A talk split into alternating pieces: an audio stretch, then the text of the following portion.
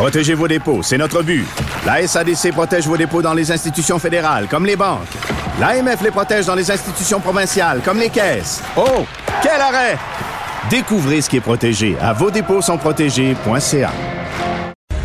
On parle avec Nicole Gibault. Salut Nicole. Salut Geneviève. Écoute, histoire euh, sordide, une jeune femme de la Montérégie qui a vraiment entraîné deux motards dans un guet-apens pour que son conjoint qui leur devait des milliers de dollars en dette de drogue les abatte, euh, risque d'écoper quand même 17 ans de détention et vraiment là, je veux qu'on raconte un peu l'histoire parce que euh, ça semble excessivement bien prémédité là, ce couple là qui littéralement tend un piège aux deux hommes, les invite à souper.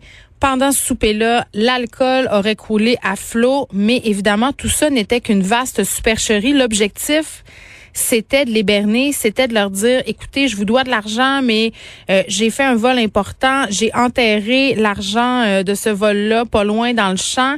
Venez, on va y aller, je vais pouvoir vous rembourser. Et au lieu évidemment de déterrer un butin, ben ils se sont fait tirer dessus.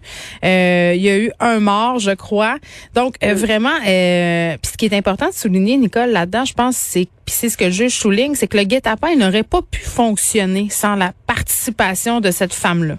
Oui, c'est vraiment un dossier euh, qu'on pouvait dont on pouvait pas parler, puis on comprend pourquoi là, parce que c'était un procès devant jury. Euh, et quand c'est un procès devant jury, juste pour faire une, petite parenthèse, là, quand c'est un procès devant jury, on peut pas aller dans ces détails-là. On peut pas discuter de ce. On peut dire qu'il y aura un procès pour meurtre ou pour ci ou pour ça, mais le détail, jamais. Euh, on risque de faire avorter un procès si les médias, si on, on, on donnait de l'information avant que le jury soit séquestré, ça c'est à la toute fin. Donc on a évité ceci par le fait que euh, on comprend que la jeune femme a plaidé, la jeune femme euh, quand même une trentaine d'années là, elle savait ce qu'elle faisait. Oui, et non seulement ça, euh, absolument, elle savait ce qu'elle faisait. Et c'est tout à fait exact. C'est la raison pour laquelle on va faire une suggestion au juge après son plaidoyer de culpabilité là, de 17 ans de prison parce que c'est absolument, je veux dire, absolument incroyable de penser qu'il y a trois personnes. Une personne qui a été blessée, évidemment, mhm. la femme d'un, d'un des. Puis là, on fait une autre parenthèse en disant que bon, c'était des gens pas corrects, euh, peut-être euh, criminalisés, tout, tout, le monde. Ça se passe dans le monde des motards. Des meurtres.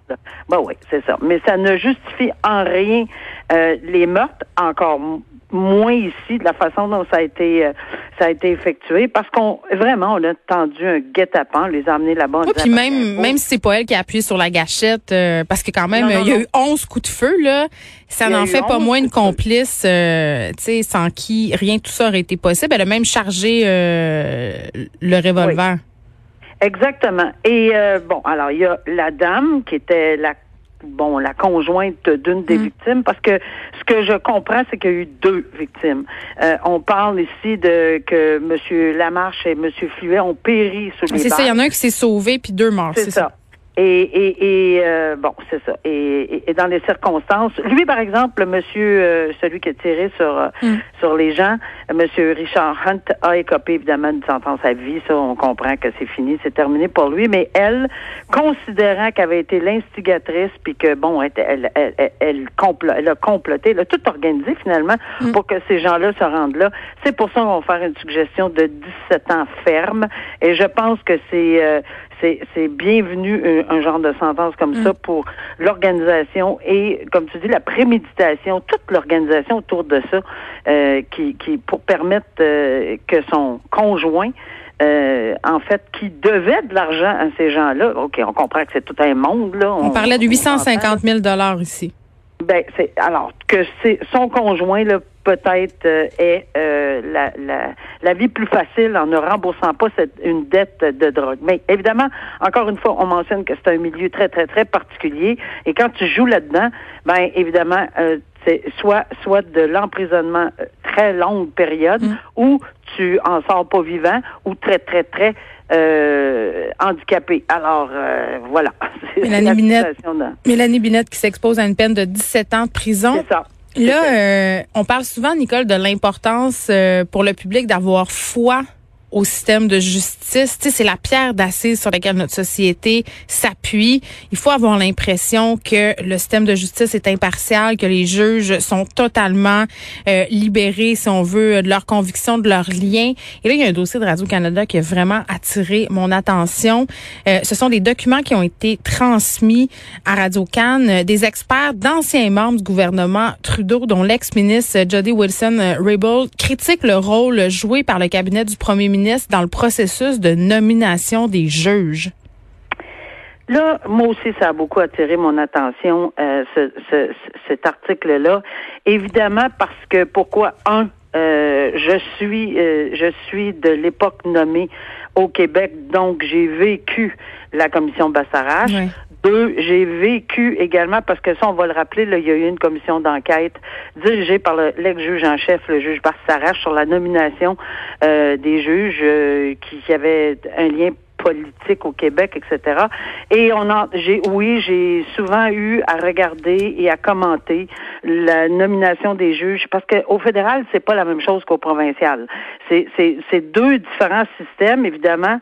Mais oui, le but ultime, c'est de retrouver les meilleurs candidats mhm. possibles. Maintenant, est-ce que l'étanchéité politique absolument ferme peut exister? À ma connaissance, non, ce sera toujours le ministre de la Justice qui va nommer, euh, parce qu'il faut quand même qu'il y ait quelqu'un qui nomme là euh, dans le Conseil des ministres en quelque part, puis normalement partout, c'est le ministre de la Justice. Alors, est-ce qu'il est totalement impossible de percer cette étanchéité-là?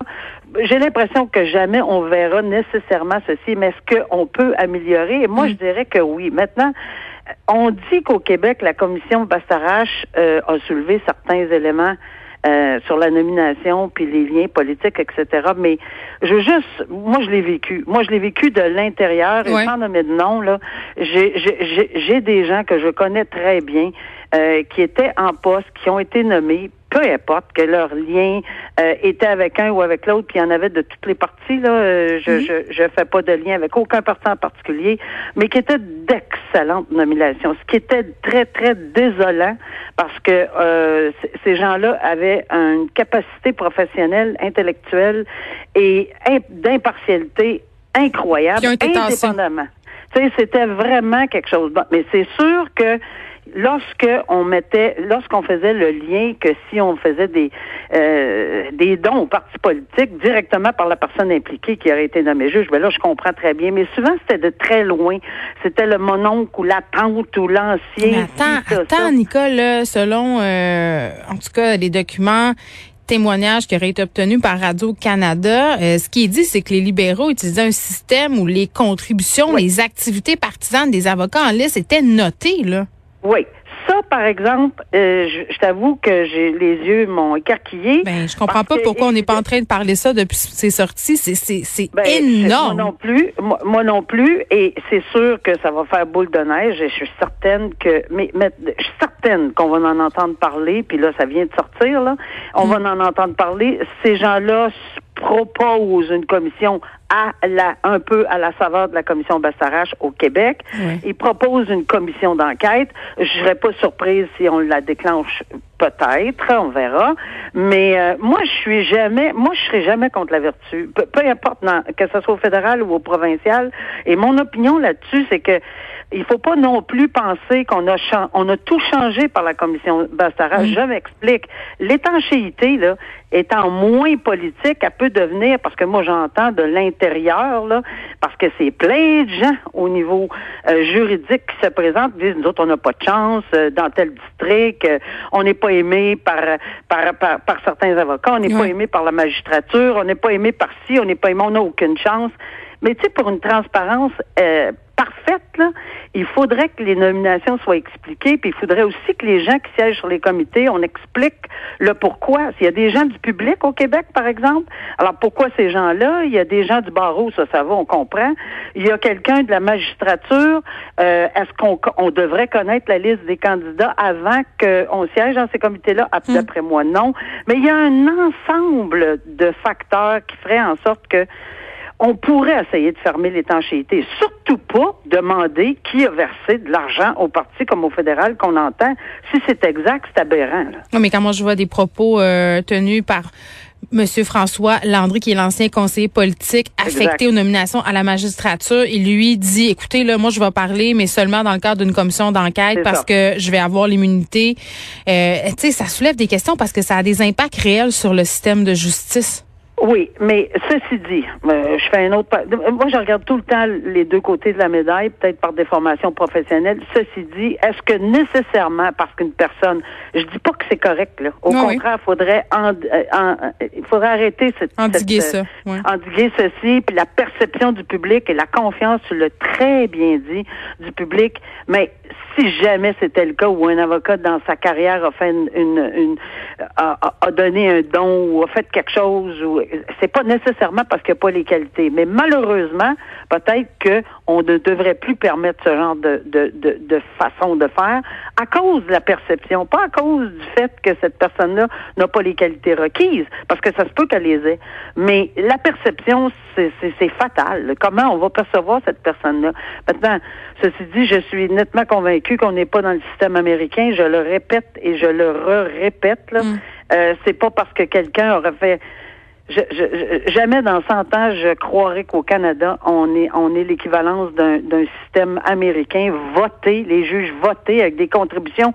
Là, c'est au grand public. Là. Je te donne 10 000 piastres pour que tu sois nommé juge, là, et on le vote. Là. On n'est pas là du tout, du tout, du tout. Non, mais quand même, des, des articles comme ça, ça, ça ébranle non, la ça Ébranle, puis moi, je pense qu'on devrait toujours en amont être... Tu sais, la commission de ça fait très longtemps. On dirait qu'on n'en parle plus, puis on, on pense que tout est on oublie vite. On a la mémoire courte. Oh, ben oui, puis on pense que tout est parfait. Non, tout n'est pas parfait. Je pense qu'il faudrait réévaluer tout ça puis voir si les gens, les juristes, le public, on est on, comprend et on est conscient de comment ça se passe maintenant après la commission mm.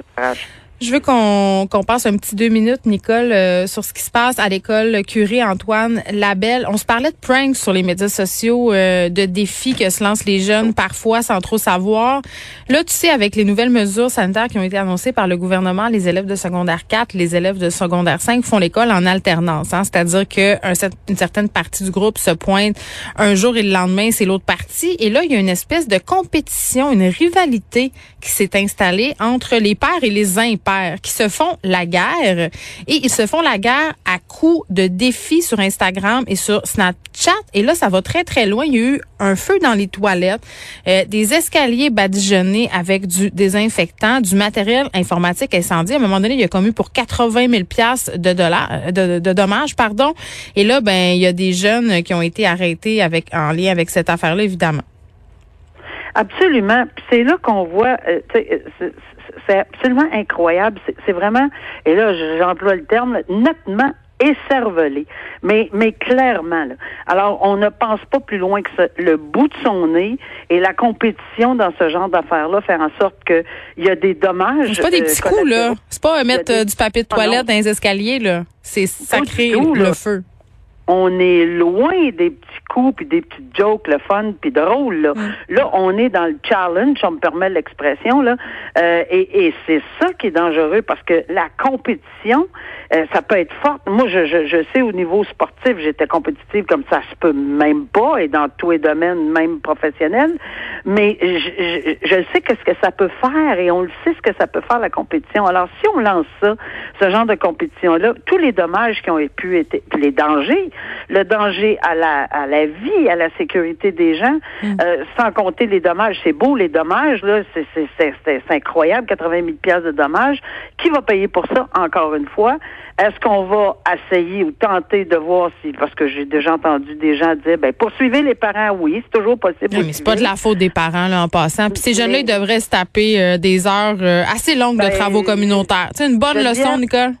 Oui, ben Geneviève, je te dirais que quand ton jeune part avec une canisse de je sais pas quoi, là, puis euh, salut, bye. il y en a qui sont ratoureux, là, ils s'en vont pas avec leur canisse en dessous du bras. Là. mais je croirais. non, mais je trouve ça facile de tout le temps mettre le blâme sur les parents. Là, on parle d'élèves quand même de secondaire 4-5, là, hein. C'est pas des enfants. Mais on se parle demain, Nicole. Merci.